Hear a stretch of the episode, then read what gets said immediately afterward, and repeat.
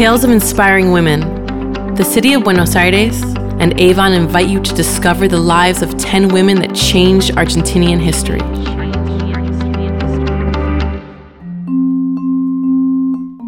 Cecilia Grierson, the first woman in Argentina to become a doctor and a fervent advocate of women's rights. She founded the first National Congress of Women and presided the first International Congress of Women of the Argentine Republic. It is an ordinary day in the medical school. Cecilia is sitting in a huge classroom, listening attentively and taking down notes. Each time she lifts her eyes from the notebook, she remembers she is the only woman there. From time to time, a thought crosses her mind. She thinks of what her teachers and classmates are going to criticize her about, but she does not let the thought of that intimidate her. She's paving the way for other women to be able to study what they want. There was a time when Cecilia didn't know what her calling was, but she had to work anyway. Although she was very young, she performed as a teacher to help her family in need. She also did it to know whether she liked it. And although after some time she understood that teaching made her happy, she arrived at her true passion years after that. It was at a time when one of her closest friends got seriously ill. Cecilia had a wonderful virtue.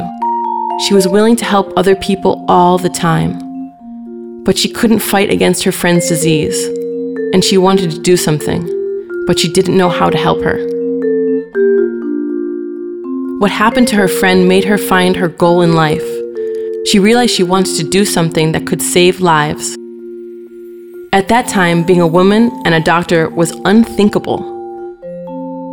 While she was a student, Cecilia had to bear being bullied not only by her classmates, but also by her teachers and the school's authorities. Despite that, she graduated and became the first female doctor in Argentina. Years later, inspired by a trip around Europe in which she was the vice president of the International Congress of Women, she founded the National Council of Women of the Argentine Republic.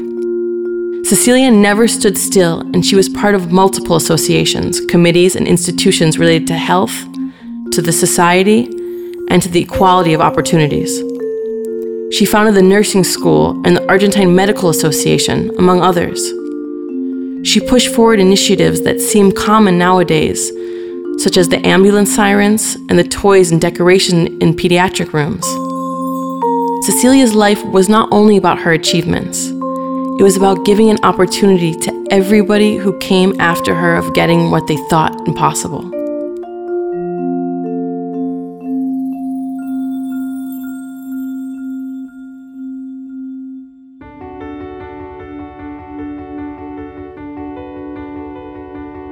Tales of inspiring women.